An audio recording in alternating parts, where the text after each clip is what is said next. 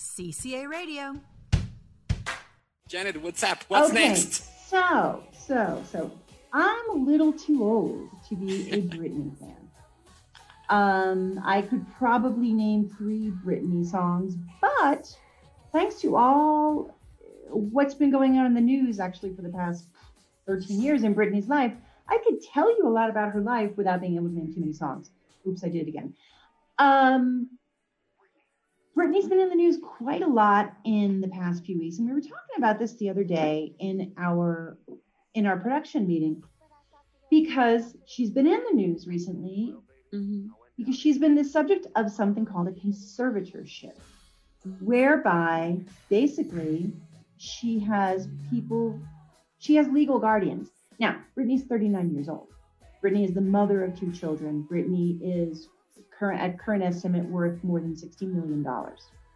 Um, and yet, for some reason, Britney is unable to manage her own money, decide when she's going to work, where she's going to work, all because of the conservatorship, um, which started 13 years ago, guys. Mm-hmm. Yeah, yes. 2008. 2008. Yeah. It, it seemed that Britney was going through, or and apparently was going through, um, a psychiatric crisis. And yeah. you guys might remember she shaved her head and she did all kinds of crazy things. And basically, basically everything this young woman did was pictures were taken of her. Paparazzis were there everywhere. I remember there was one picture of her driving the car with her baby sitting in the front seat of the car, and it was like, oh my God, she's a terrible mother all of this finally came down to oh my gosh, Britney Spears can't take care of herself, but she can work and make money for people.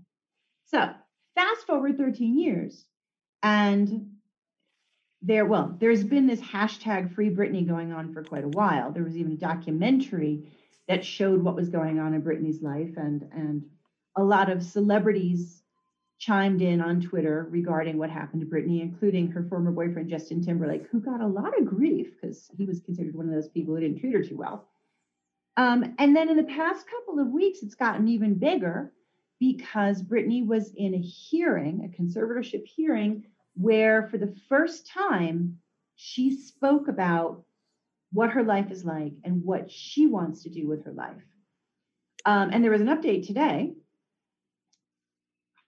her manager is quitting, saying that Britney is saying she wants to retire. Fabi, Camilo, Andrea, we, we got a lot of information about this. Explain to me this conservatorship thing, conservatorship thing, because I don't get how someone can go to work, make a ton of money, support cadres of dancers, backstage people, lawyers, and yet have no control over what they're doing legally explain me. That's exactly, and that's exactly what she says. That this conservatorship has become a very oppressive and controlling tool. Mm-hmm. So, as you said, she's making all the dough, putting together all the shows, but still, she doesn't have much say on what happens after that. All right. Um, this created this grassroots movement that you've been talking about. Um, but then again, I, I tend to analyze these kind of things um, from a different perspective. Britney was very popular many years ago, but mm-hmm. she hasn't been that popular ever since. So when all this movement came well, and it became a documentary, you know, again, I mean, she's been there, but not for the right reasons. You know, I mean, you want to. Yes and no, Fabi, because she's had the residencies in Las Vegas. Mm-hmm. Okay, this is something that that music, especially musical stars, do who've been really big. They yeah. take residence in a hotel for a show in Las Vegas and they do two shows a night for years and the shows are packed and sold out. Just because we're not hearing her on or top 40 radio, if that mm-hmm. you know, if that even exists yeah, anymore. Yeah, yeah. He's still working and making a lot of money. She is. Um, so it's not a question of she didn't have a career anymore because she certainly did. Mm-hmm. Yeah, she She's did have a career, touring. but I think that internationally, for example, her fame is now bigger due to all this conservatorship yeah. thing, which no. again, it's very oppressive. And, and, and I do agree with some of the things that she mentions, you know, like the fact of not having control over her own life in a way she says mm-hmm. that you know and that's that's really terrible. Especially today you know all these movements hashtag me too are about freedom are about respecting people's decisions people's lives. And yet we see a person that was so popular at some point that still is popular maybe not internationally renowned as much but still we see that everybody struggles you know finding that freedom. So i don't know. Andrea as a woman what what do you see in this case do you I see think, yeah first of all i don't think that this is uh, kind of a business movement i don't see it that way i think Stunt. it's a genuine it's a genuine um, um, result of different factors. What you mentioned, for example, the fact that we are in a different era in which fans are really um, following people's career. And I think everything started there on her Instagram account when she started posting very random videos that seemed not to show her in a nice way. She didn't see seem quite well and they started to get worried and even they asked her give us some signals if you are not well if you need help if you need something but she was always avoiding the whole situation. Then we have the documentary uh, framing Britney, and at the end we, we we have her finally saying something officially. She's not just saying like posting something on Instagram, but going to court and presenting her arguments on why she wants to end end this whole situation. So we have the movement, I mean, the power of social media now, the power of a hashtag, uh, the discussion of mental health. That is actually something that we were discussing with Camilo uh, 20 years ago 80, 18 years ago mental health mental health was not something that was being discussed and when she mm-hmm. went through the through this um, breakdown nobody cared if she was okay mentally. Like really no they they made fun of her. They made exactly. She became a meme but nobody really asks what does she need? What is she going through? Many said the problem she was under um, a postpartum depression because she was going through that besides uh, her divorce. So we see the combination of different factors. And I think this is the result. Like this woman finally saying, I don't want this. I want to have control over my life, my money, and my body. And I think that is something mm-hmm. to do.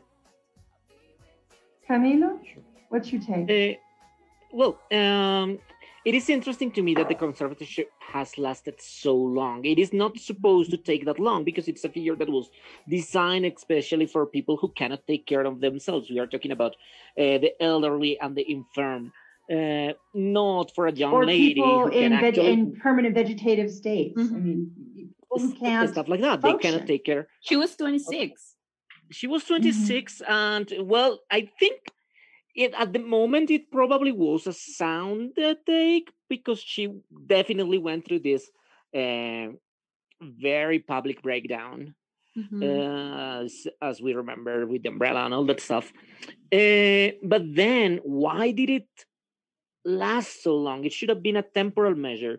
And why did her father take over when apparently she was estranged from him for a mm-hmm. while? And why nobody told her that she could just ask for it to be well terminated essentially that she could apply and the case could be evaluated? So i think that uh, there was a lack of follow-up in her case.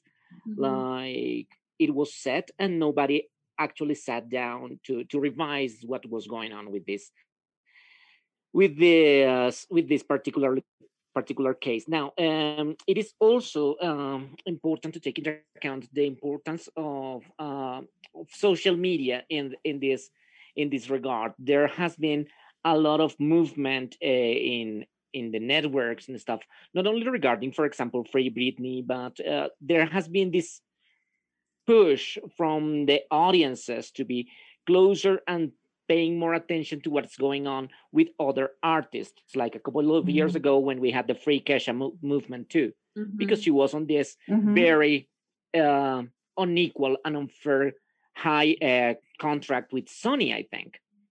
Mm-hmm. So the the audiences are starting to take care of these artists not only as entertainers but also as people, and I think that is healthy that we uh, are paying attention to these entertainers uh, uh, that are also people, also have families, also have struggles, and um, and they have uh, the, the, the right to, you know, enjoy their money and uh, and be treated fairly at their jobs and stuff like that. Mm-hmm. You make so a really let's see what happens point, with Camilo, because another another another very very famous person right now who's just made her last tour just grossed 250 million dollars is is Taylor Swift. And Taylor Swift if you recall had a very very public legal battle with her former management. Mm-hmm. and then she re-recorded all of her early hits so that she could be the owner of the new recordings because she lost control over her earlier over her earlier hits so it is interesting and a lot of that came about and a lot of a lot of the noise about that and the support for taylor swift and her extremely cult like following is um, has come through social media. Mm-hmm. the, te- the britney spears story is not over yet because there will be on the 14th of july there will be a decision we think as to whether or not the conservatorship conservatorship continues so stay tuned. This is interesting. It just it just strikes me um, as an adult, as someone who works, that a person who is able to work, it just it the whole thing strikes me as exploitative. Yeah. Because Definite, she couldn't take care of herself, but she could make millions of dollars for other people. Um, and she um, was perceiving like two thousand dollars a week or something like that. So which she know, had an allowance. change. Well, it's not chump change, but it's also, I mean, she earned the money. So mm-hmm. it seems to me to be really exploitative. It's it's like it's like and it's actually something that she mentioned in her hearing. I'm making a lot of dollars and I'm paying a lot of people's jobs and I don't have the right to to have that control. So that definitely shows how she's she's going through an unfair situation and definitely after 13 years she needs to she has the right to to ask for what she wants and it just doesn't make sense. That the, the law can be counterproductive in that sense. Probably mm-hmm. it was for her benefit at the beginning but now it sounds like something margaret atwood would write a book about. Cca radio. If you like this podcast share it with your friends and comment about it on our social media